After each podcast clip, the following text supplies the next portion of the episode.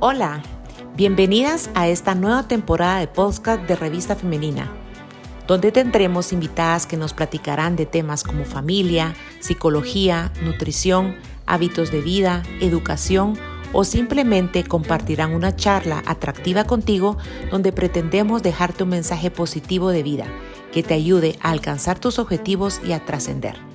Mi nombre es Sheila Sandoval, directora de la revista, y te dejo con este interesantísimo tema del día de hoy. Que lo disfrutes. Hola, hola, ¿cómo están queridas amigas de familia femenina?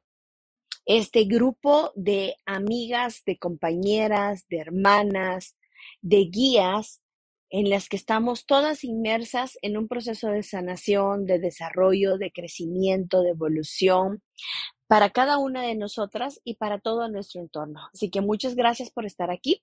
Soy Cristabel Ramírez de Servicios de Terapia Integral STI, psicóloga, coach, terapeuta, con más de 25 años de experiencia y con una empresa en la que se produce sanación y crecimiento en nuestro desarrollo humano. Así que hoy voy a estar hablándoles un poquito sobre las mujeres que aman y hacen demasiado.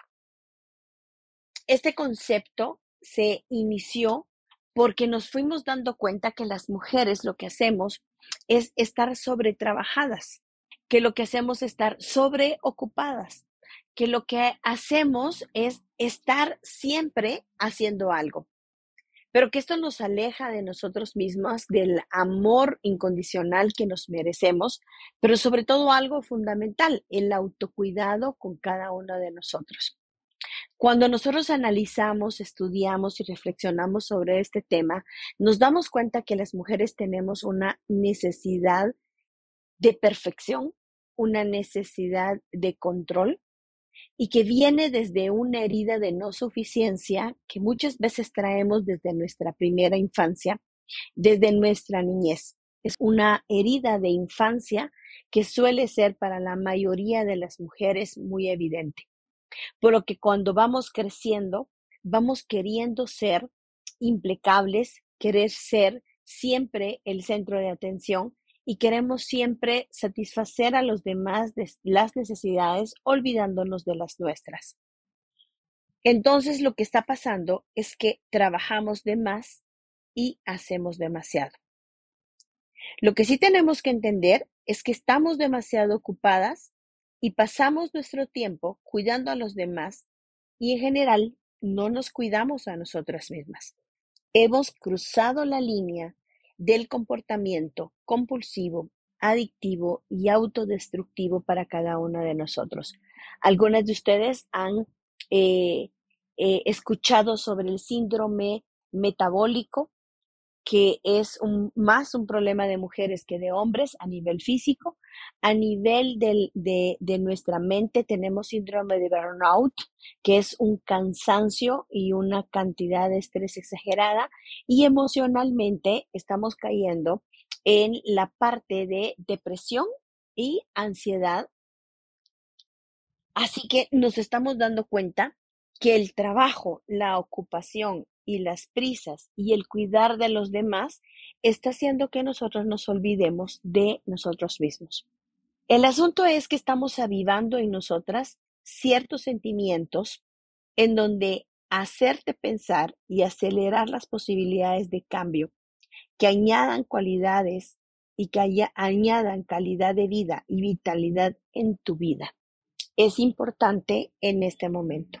Entonces vamos a tocar el día de hoy ciertas cosas que nos están llevando a un descontrol en nosotros mismos. Y una es las prisas.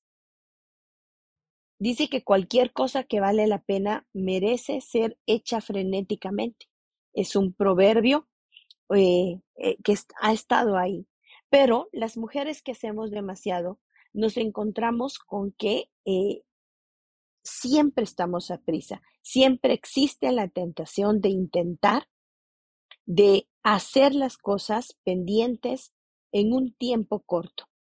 Pero estamos cayendo en la trampa de creer que es posible poner al día toda nuestra vida antes de que empiece incluso un día siguiente. Estamos tan determinadas a hacerlo que definitivamente no tenemos tiempo para nosotras mismas. Así que de manera consciente, nosotros necesitamos dejar de vivir como qué tiene que ser al es como hay que hacerlo. Y esto nos va a quitar esa necesidad de ser duras con nosotros mismos. Nos va a quitar la perfección a ser suficiente. No podemos seguir perdiendo en nuestras prisas la esencia de que somos perfectas tal y como, como somos. Si espero la complacencia de vivir por los demás, aunque no sea agradable para mí, siempre voy a ir a prisa por la vida. Y hay que ir por la vida un solo día por día a la vez. El siguiente punto es la impotencia. Yo impotente, no, nunca. Puede ser que en realidad esa sea la sensación que nosotros tenemos ante los demás. ¿Por qué? Porque si en algún momento, chicos, hemos sido golpeadas, hemos sido lastimadas por la vida, por las circunstancias, por las situaciones, incluso por lo que más amamos. Entonces nos hemos metido en nuestra cabeza que nunca seremos otra vez impotentes. Y esto nos da una gran sensación de pensar que nosotros necesitamos siempre estar un paso adelante de los demás. Siempre estamos a dos pasos de lo que nuestros hijos realmente necesitan. El asunto es que esta impotencia está criando eh, en nosotros el límite de la rabia. Un asunto personal en el que nos hemos sentido derrotadas. Muchas veces incluso hemos tratado de detenernos sin realmente poder. Tal vez tengamos que estar dispuestas a considerar esta, esta idea de impotencia sobre algo concreto. Mi vida siempre necesita algo cuando me siento impotente. Y siempre estoy dispuesta a llenar esa sensación de impotencia haciendo algo más. ¿Te suena parecido a ti?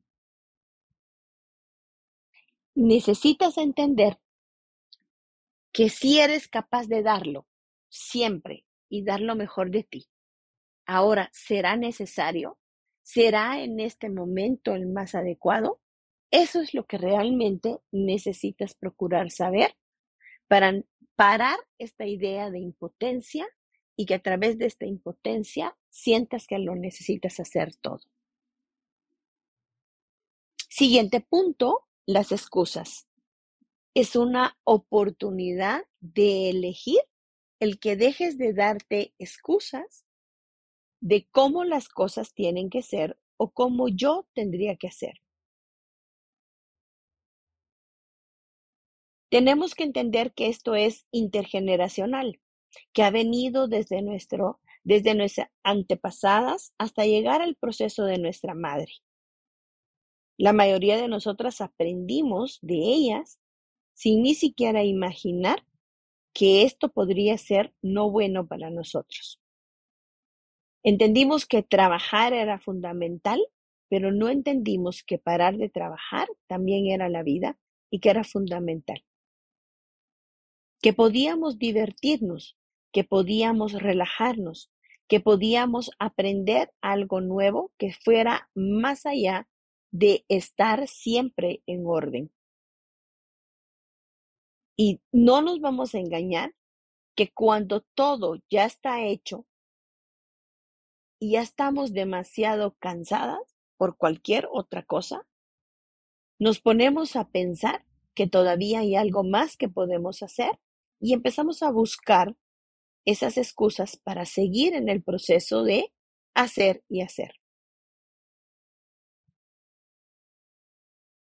Una cosa bien importante para entender es que necesitamos adquirir oportunidad de elegir siempre.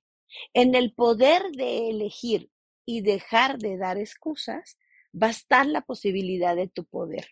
Si nos damos cuenta que en cada momento estamos haciendo elecciones de nuestra vida y que estamos adquiriendo nuestra oportunidad de elegir por nosotras mismas, cada vez el poder de decir sí, de decir no o de poner límites van a estar mucho más claras, mucho más justificadas y mucho más concisas en vez de estar buscando excusas. Tenemos la oportunidad de, romper esa cadena intergeneracional de estar adictas al hacer, al trabajo y al estar ocupados. Tenemos la oportunidad de ser diferente. ¿Y qué voy a hacer? Me voy a permitir observar cuántas veces utilizo el hacer, el hacer, el hacer, el trabajo como una excusa para mi comportamiento inhumano conmigo misma. Así que elijamos, tengamos la oportunidad de elegir versus la elección de buscar excusas de cómo realmente pararlo. Crisis, agotamiento y control. ¿Le suena? El cielo se está cayendo, el cielo se está cayendo a pedacitos en mi vida y no me doy cuenta. Muchas de nosotros estamos viviendo siempre en una crisis, en una crisis existencial donde nos hemos perdido a nosotras mismas, donde hemos perdido la identidad de quién realmente somos por una identidad que nos dan los demás.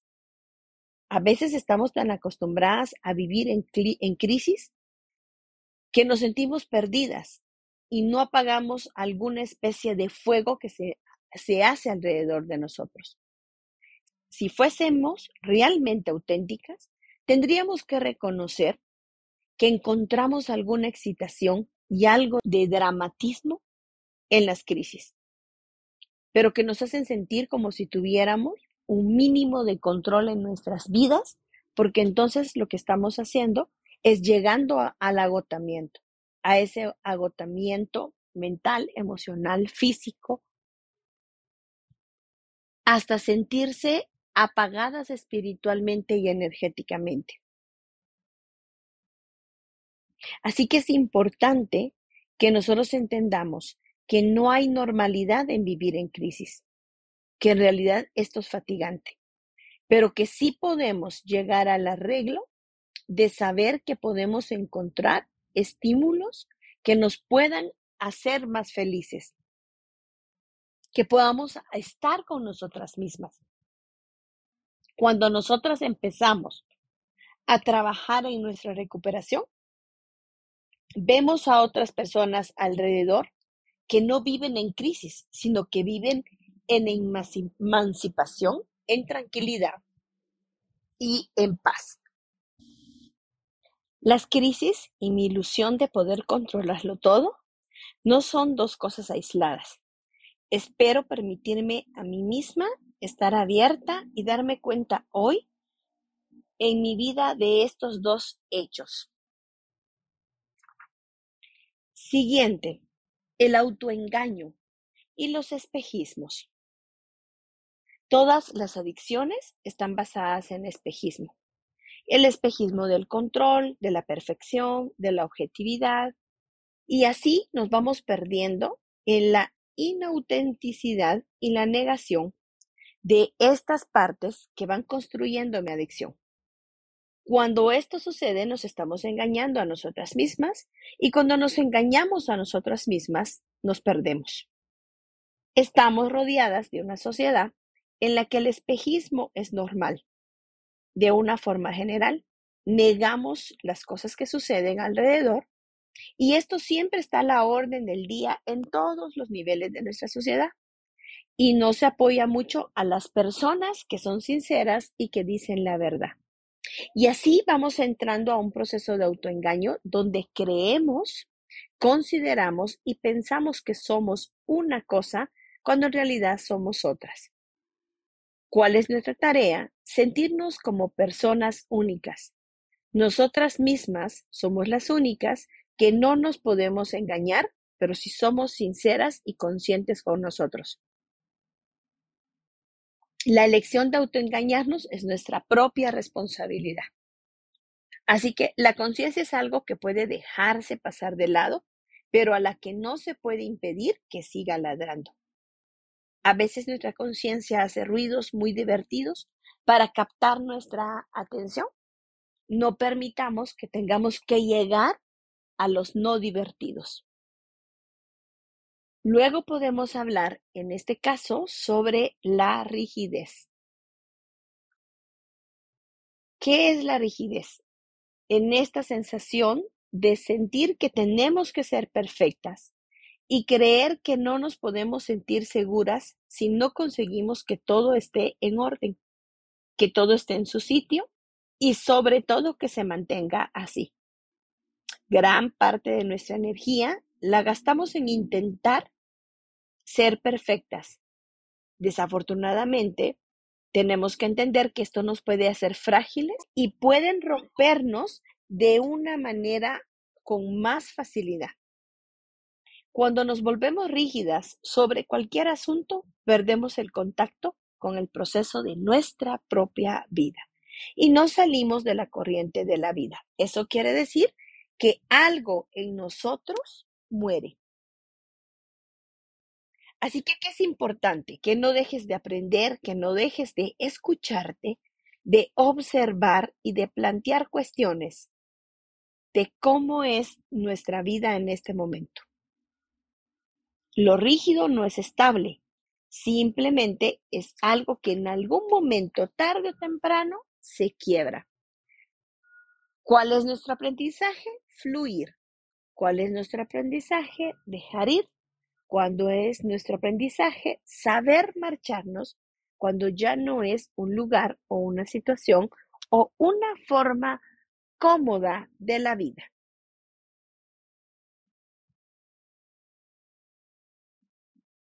Siguiente, la necesidad de alcanzar objetivos. Algunas de nosotras nos estamos convirtiendo en los hombres con los que nos hubiera gustado casarnos. Fíjense qué importante es este pedacito. Conseguir una posición importante en una buena compañía es una ardua hazaña. Pero muchas de nosotras hemos estado trabajando para llegar a donde estamos y estamos muy orgullosas de nuestros logros. Pero entonces no va a haber nadie que pueda estar a la par de nosotros cuando nosotras nos extralimitamos en nuestra autosuficiencia. ¿Qué estamos aprendiendo mal? Que el éxito exige sacrificios, mucha concentración, pero esto nos da a aprender a competir y a transigir. Hemos aprendido a ser rudas y a hacernos las fuertes, pero nos hemos puesto en una posición más de sensibilidad en un mundo de hombres en el que no hemos conseguido de todas maneras ser nosotras mismas y tampoco ser como ellos. Es tiempo de considerar qué es lo que nos ha ocurrido en este proceso y preguntarnos, ¿somos las mujeres que queremos ser? Las mujeres que queremos ser. En realidad, me ha tocado a mí misma preguntarme si yo me convertí realmente en el hombre con el que hubiera gustado casarme. ¿Le gustaría a esta mujer tan clara y tan sana casarse conmigo? Sería la pregunta que me hiciera. Y entonces de repente nosotros empezamos a llenar todos esos vacíos y todas esas necesidades con la autoexigencia en nosotros mismos. Pongámosle mucha importancia a esto. Siguiente. En los últimos tiempos hemos estado muy enojadas. No ha sido una emoción fácil para nosotras. Nos enfadamos cuando no se cuenta con nosotros. Nos enfadamos cuando nadie nos escucha. Nos enfadamos cuando no se atienden nuestras ideas. Y mucho más cuando esas ideas son declaradas fantásticas. porque entonces no entendemos lo que representa para nosotras que es usted y que aún así no nos sintamos que estamos siendo están siendo justas con nosotros.